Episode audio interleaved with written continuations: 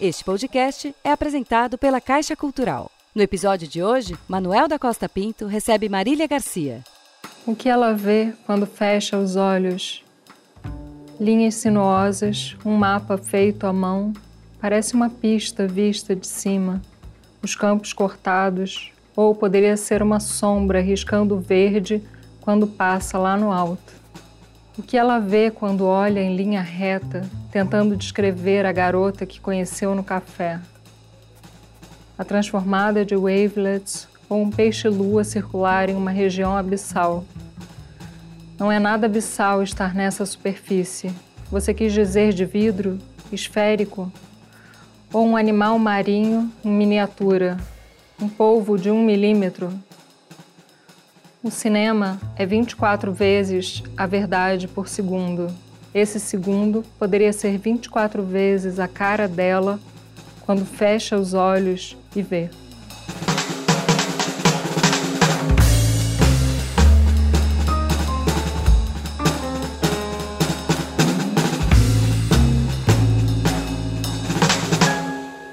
Bem-vindo ao Arte Um Contexto, recebendo hoje a poeta Marília Garcia. Marília Garcia que recebeu recentemente com câmera lenta um dos principais prêmios da língua portuguesa, o Prêmio Oceanos. Tudo bom, Marília? Tudo bem.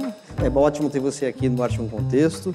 Esses encontros literários são patrocinados pela Caixa Cultural e pelo Governo Federal. E se você quiser participar desse encontro literário, depois da gravação da entrevista com os nossos convidados, é só escrever para arte1.band.com.br. O Câmera Lenta, que é o livro que, é, de certa maneira, eu acho que deu uma repercussão internacional para sua obra em todo o mundo da língua portuguesa e não apenas, eu acho que é um, é um ponto de inflexão né, na sua trajetória, que, no entanto, nem sempre teve identificada com poesia, né, porque a gente percebe que você dialoga com várias linguagens. Né? Como é que é isso? Como é que você começou a escrever poesia? E como é que você foi incorporando outras referências do cinema, das artes visuais, de outras, de outras linguagens, enfim? Uhum. Ah, eu é, não comecei a escrever poesia tão cedo, né? Como as pessoas começam, assim, na adolescência e tudo. Eu comecei um pouquinho depois e eu tinha uma inquietação, assim, é, e, mas gostava muito de cinema, né? Fazia uns cursos de artes visuais e ia muita exposição. Tinha uma inquietação com outras áreas, assim. É, eu fazia letras, lia bastante, né? Então tive, assim, uma formação é, como leitora, né? E, mas não não escrevia assim, né? E então eu comecei a escrever quando eu comecei a ler a poesia contemporânea, mas de algum modo eu já estava um pouco contaminada, eu acho, por outras coisas assim. E quando eu comecei a escrever mesmo, eu comecei a tentar incorporar assim um pouco, uhum. né? Artes visuais e cinema mesmo, e até ler poesia estrangeira, tentar fazer com que o poema, a escrita do poema pudesse, é, enfim, incorporar essas outras linguagens e trazer e outras você, experiências. E você fez também pós-graduação sobre um poeta francês, Sobre um poeta francês. Qual poeta que era? O Emmanuel Locard. É, e tem algum impacto sobre a sua obra? Bastante, bastante. Eu é. traduzi algumas coisas dele, tem, ele tem uns poemas bem longos, assim, mais narrativos, então é, conforme eu ia traduzindo, aquilo ia um pouco entrando na minha escrita e ele está bastante presente, assim. Né?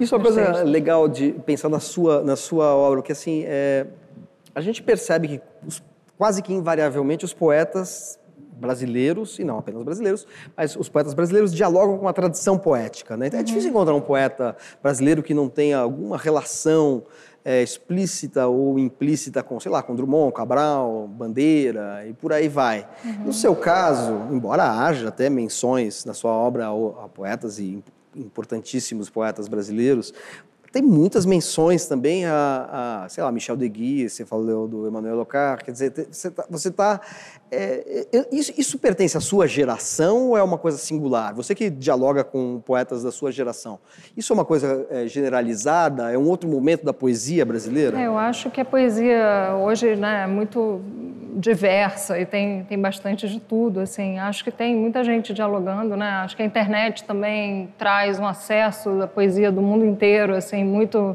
mais facilmente, né, do que em outros tempos, né, que você dependia de ter o livro físico, alguém que uhum. viajou e trouxe. Então, a gente está ali o tempo todo, né, com tudo, todos os poemas ali é um clique da mão, né? Claro que se for numa língua que você não conheça, fica difícil, mas mesmo assim você consegue jogar ali né, no, no Google Translator. Legal, então a gente tem uma pergunta na plateia para você. Você poderia fazer sua questão e se apresentar? Boa tarde, meu nome é Cláudia, sou professora. E a minha pergunta é basicamente a respeito, eu percebo que você é uma poeta moderna, né? Eu queria saber de você se você acha que a sua poesia pode, de alguma maneira, dialogar com os novos movimentos de Islã, da poesia, poesia marginal. E o que você acha desses movimentos? Acho que, em alguma medida, sim, é, alguns, eu tenho alguns interesses que têm relação com, com sobretudo, o Islã, né, que é a poesia falada, é, porque eu, eu tentei é, no meu primeiro livro, né, foi um livro que eu escrevi sem ler em voz alta os poemas. E eu percebi que não funcionava muito, né, aqueles poemas lidos em voz alta. É um 20 poemas para ser o Walkman. É, embora tivesse o Walkman do título, né, essa relação com o som, é, não eram poemas ligados a uma oralidade, uhum. né, eram poemas muito mais ligados ao texto escrito, as referências também. E a partir dali eu comecei a tentar é, ler os falar os textos né, antes de, de, fixar no papel. Então, falar muito, escrever falando. E, e, então, nessa medida, eu acho que se aproxima ou tem pontos de contato com, com o slam e, e tenho todo o interesse nessa poesia, gostaria de conhecer melhor até. Aliás, falando em leitura poética, é, isso é uma coisa que eu vejo recorrentemente sendo comentado a seu respeito e você mesmo respondendo em entrevistas, é, é a questão da, adaptação de um texto escrito a uma determinada circunstância. Uhum. O que, é isso? Quer dizer, quando você vai ler um poema que está publicado num livro, no Câmera Lenta, por exemplo, você modifica o poema em função da circunstância da leitura? E qual é, é. o significado disso? Uhum. Ah, um pouco tentando pensar como na música, né, que tem é, a letra e a melodia um pouco como uma partitura para ser modificada em cada vez que é lido ou, ou apresentado ao vivo, né? Eu acho que o encontro ele tem uma, uma experiência com vários elementos em jogo, né? O ouvinte, a plateia, o, o, enfim, quem está dialogando ali. Eu acho que o poema, o contexto em que a gente, em que ele está, né?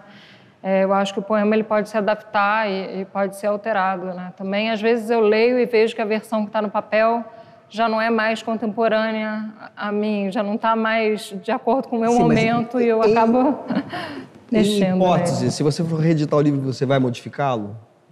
Tem... Às vezes eu modifico, eu já fiz isso. Né? Esse primeiro livro eu tive uma nova edição, eu já mexi em alguns poemas.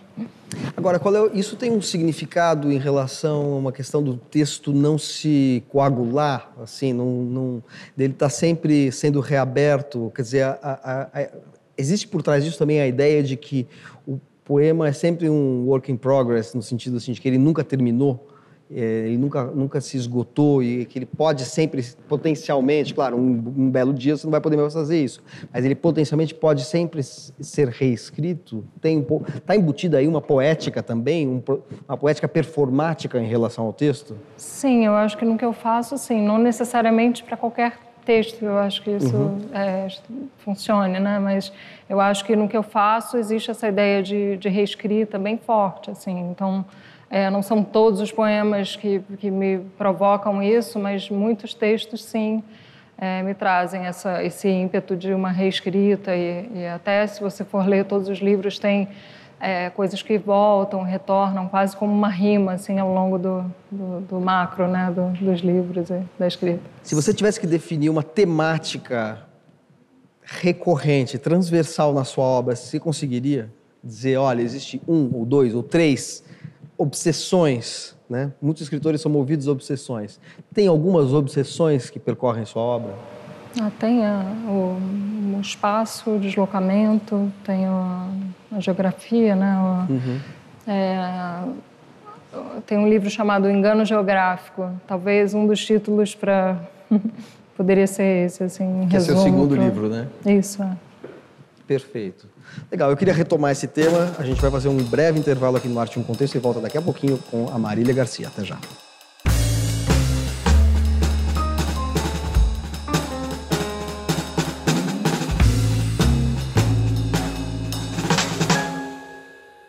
O Arte em um Contexto está de volta, recebendo hoje Marília Garcia. No bloco anterior você falava sobre algumas tônicas dominantes da sua poesia, temas transversais, vamos dizer assim, né? Não sei se eu forcei um pouco a barra perguntando isso, porque não é óbvio que haja esses temas. Você falou em deslocamento é, e, questão, e, e, a geografia, né? A geografia, uhum. o, o enraizamento no espaço do poema pergunta bem banal. Você nasceu no Rio de Janeiro e se mudou para São Paulo. É, é um deslocamento e uma mudança de geografia. Isso teve impacto sobre a sua poesia? Teve bastante. É, o primeiro livro que eu publiquei logo que eu me mudei é, foi um livro onde eu falei bastante de São Paulo, então teve, né, foi um, um teste de resistores. É, a cidade aparece em vários momentos no, no, no poema, falando, enfim, é, sobre a minha chegada aqui e, e, o impacto que teve. E o meu último livro, que saiu depois do Câmera Lenta, né, O Parque das Ruínas, é um livro onde eu falo muito do Rio, né, e nesse momento, né, uhum. sobretudo que o Rio está passando. E, e, e, também, enfim, já tem cinco anos que eu estou aqui, é, acho que a distância fez com que. Aliás, esse O Parque das Ruínas, que é esse livro que saiu depois do Câmera Lenta, o livro pelo qual você foi premiada pelo Oceanos, ele tem uma singularidade, assim, né, que é uma, uma relação com algumas imagens, é, enfim, algumas imagens extraídas de livros ou de experimentos, né? Ou uhum. de, enfim, você pode explicar um pouquinho o que, que, são essas imagens? O livro foi uma fala que eu fiz, né? E é uma fala poema, digamos, e era uma fala que vinha acompanhada de muitas imagens, né? Que são imagens, enfim, de de vários tipos, desde imagens do meu arquivo pessoal até imagens de artistas que eu cito, como a Rosalind Fisher, que é uma artista americana, tem um trabalho de fotografia. Então, muitas coisas que eu ia citando ao longo dessa fala, eu ia colocando as imagens na apresentação ao vivo. A apresentação ao vivo ela tem 250 imagens e é quase um ritmo de cinema, como se você estivesse vendo um cinema ao vivo, né? Eu vou falando e vou passando as imagens e é, quando eu coloquei no livro, eu reduzi a quantidade de imagens, claro, mas ela, eu achei que fazia sentido incorporar algumas imagens para dentro dos poemas, né? Quando você fala de, do tema do deslocamento, da viagem, que é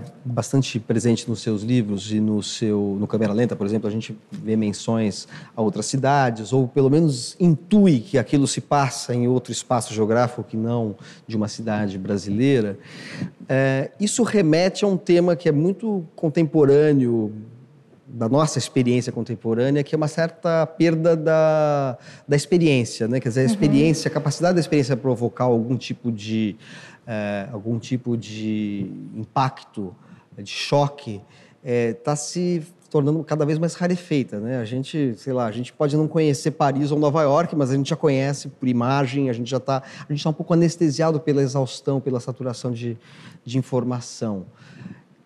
E a sensação que dá, lendo os seus poemas sobre viagens e sobre deslocamentos, é que você tenta, de alguma maneira, readquirir ou repor um pouco dessa experiência, mas a partir do extremamente particular. Né? Você jamais fala de uma, de uma rua ou de um bairro reconhecíveis numa cidade, nem a cidade na qual está sendo é, é, está se passando, vamos dizer aquela cena do poema é reconhecível. É como se você se agarrasse a um fragmento de realidade como uma ou de experiência como um último resquício de realidade possível. Faz sentido isso? É, o deslocamento ele funciona um pouco nos poemas, né, é, como um deslocamento geográfico, físico e, e, referencial, assim, mas também como um deslocamento na linguagem, né. É um pouco para tentar justamente isso que você estava falando, desautomatizar e, e sair dessa dessa sensação de que a gente não, não para para ver as coisas, né? de que tem uma confusão entre imagem e o, que, e o real né? e o que acontece. Então, é, eu tentei, no câmera lenta, em vários momentos, parar para olhar para as coisas. Né? É, tudo, assim, desde o ruído que está fazendo do, do ar-condicionado, né? do ventilador, até é, essa cadeira aqui onde você está sentado. Então, o livro tem essa tentativa de ir descrevendo pequenas coisas, né? E de ir prestando atenção nessas coisas e um pouco desacelerando para ir desautomatizando e tentando recuperar um pouco essa experiência, né? Algum tipo de experiência. É, é uma, isso é uma resposta a uma perda da experiência, talvez? Que, que contamina a nossa vivência, vamos dizer assim?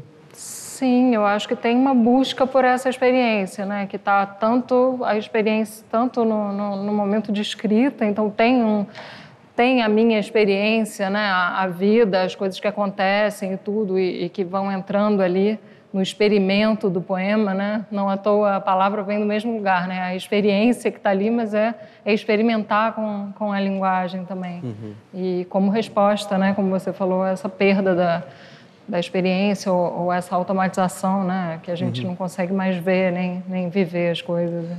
Perfeito. A gente tem uma pergunta na plateia. Você poderia se apresentar e fazer sua questão? Boa tarde. Meu nome é Sandra, sou professora de Fundium e Artes. É, do pouco que eu li do seu poema, eu achei bem abstrato. E queria saber de você é, se a realidade que você trata nos poemas é só sua, particularmente, do seu olhar, ou se você observou reações de pessoas. E parabéns pelo seu prêmio. Obrigada. Os poemas partem de uma realidade minha e, e, claro, particular, e, mas que às vezes não é nem, nem, nem só minha, né? Por exemplo, tem, tem muitas citações, né? Essas viagens não foram viagens que eu fiz, são viagens que eu vi no filme ou num livro, ou, e aí talvez eu esteja filtrando a experiência né, estética de ter passado por, por esses livros e citações e e talvez nesse sentido seja abstrato, não sei, mas, mas acho que é muito concreto, por outro lado. É, eu, mas eu entendo a pergunta dela no sentido de que às vezes o que é extremamente concreto para uma pessoa é tão singularizado, é tão apartado daquilo que é comunicável que a, acaba ganhando um certo hermetismo, uma certa opacidade, acaba ficando abstrata também, no sentido de que é uma coisa que não é compartilhável. Você não consegue encontrar correspondências na sua experiência sensível, nesse sentido, né, é, dessa oposição entre o abstrato e o sensível. Acho que isso pode acontecer, mas é uma, é uma, talvez, uma, talvez seja a sua tentativa de dar concretude e a concretude tenha que necessariamente se agarrar a algo que é muito singular e a singularidade acaba sendo algo que pertence só a você, né? Uhum. Sim, eu acho que, que tem uma, uma singularidade nos poemas e tem um pouco essa tentativa de de criar uma estranheza durante a leitura e, e, fazer com que a pessoa tenha um comportamento um pouco quase de detetive, assim, de ficar tentando entender e perceber, mas é, não sei muito bem. A gente tem uma pergunta nesse sentido na plateia. Você poderia fazer a sua questão depois de se apresentar, por favor? Boa tarde, meu nome é Cláudia Beatriz, sou professora da Sala de Leitura da Escola Municipal de São Paulo, da Zona Sul. É, eu percebi mesmo que sua poesia, né, pelos textos que eu li, é, são, é, ela é bem peculiar. Então não há um lirismo. Eu também escrevo poesia, por isso que eu estou dizendo isso. É, eu tive a impressão de que você não tem uma preocupação de atingir um grande público para entender né, o que você escreve. E uma outra pergunta, Marília, é como que está o mercado de poesia? Você consegue viver como poeta só? Por onde você quer começar? Começa pelo mais fácil, que é, você consegue viver de poesia. É, não. não. não, acho que ninguém consegue viver de poesia, principalmente no Brasil. É, mas eu, enfim, eu sou tradutora, trabalho com tradução e, e com várias, várias atividades em torno da poesia, né? Então eu tenho uma pequena editora, eu é, dou umas oficinas, então eu consigo trabalhar assim quase que praticamente o tempo todo na minha área, assim, né, de uhum. como poeta. É, em relação ao público que você me perguntou, é, é, talvez não o poema não, não, não com esse tipo de dificuldade não, não, não possa chegar, não sei, essa pergunta não é, não, sei, eu acho é. que tem um, a, a, a, poesia, a poesia contemporânea, a poesia moderna, no sentido mais amplo, mas a poesia contemporânea, ela tem um grau, uma margem de hermetismo bastante grande, né? Assim, é. no sentido ah. de que é, talvez seja um pouco a expressão de um mundo em que os, os conteúdos não sejam compartilhados socialmente.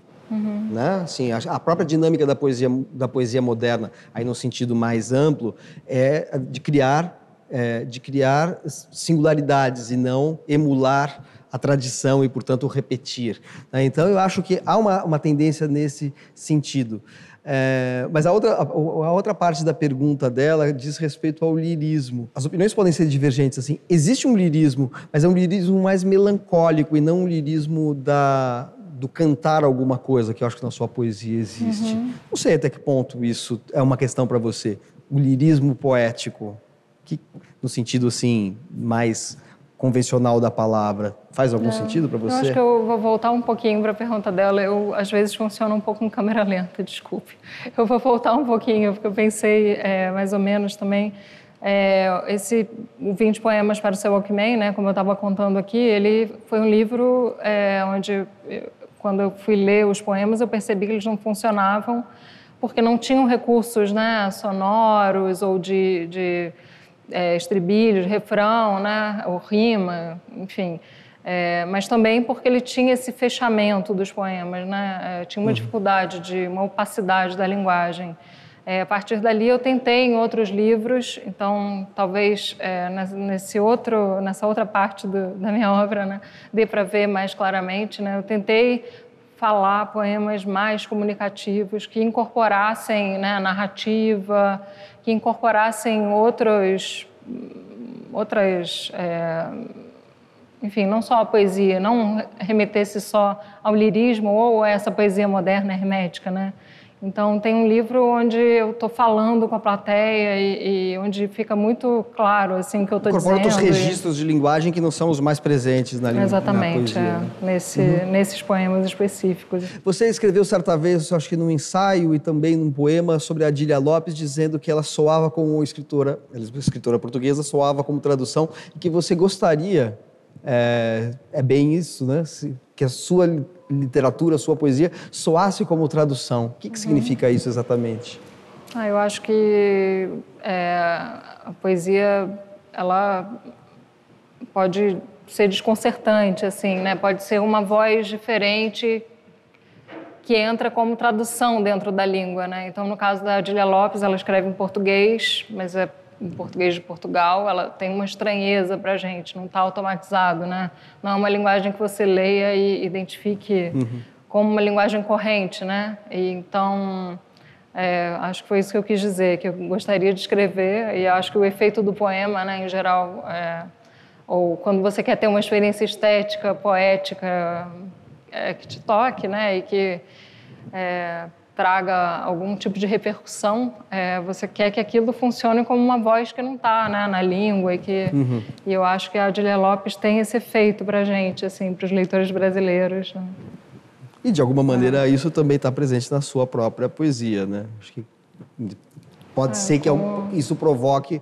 Acho que assim as, as, próprias perguntas que a gente teve aqui são perguntas que uhum remetem a isso, né? Uhum. Um certo estranhamento, um certo não reconhecimento do lirismo mais já codificado, já é, com, com o qual as pessoas já estão acostumadas ou com referências à realidade com as quais as, é, os leitores estão tão, tão identificados ou estão acostumados. Então, acho que daí soa com uma coisa, uma língua estranha dentro da própria língua, né? Talvez isso aconteça com a sua, com a sua própria poesia. E se você admira isso na Dília Lopes e isso acontece na sua poesia, uma boa notícia, né? É, acho também que às vezes, em muitos momentos, assim, eu tentei escrever contra uma voz mais poética, assim, que viesse espontaneamente ou uhum. né, um eu lírico, assim, mais identificável ou, ou mais claramente, facilmente identificável. É, é, acho que indo contra isso, a gente acaba encontrando outros caminhos e outras vozes. Perfeito. Marília, muito obrigado pela sua presença aqui no Arte um Contexto. Agradeço a presença da nossa plateia. Espero você no próximo programa. Até lá. Esse foi o Arte um Contexto Encontros Literários. A direção é de Ano Coimbra. A produção é de Andresa Pellegrini e Yuri Teixeira. A edição é de Patrícia Sato e Lucas Brum. Toda segunda-feira, um novo episódio aqui para você. Lembrando que você também pode assistir aos programas no canal Arte 1 ou no aplicativo Arte 1 Play. O Arte 1 Contexto Encontros Literários é apresentado pela Caixa Cultural. Realização Arte 1.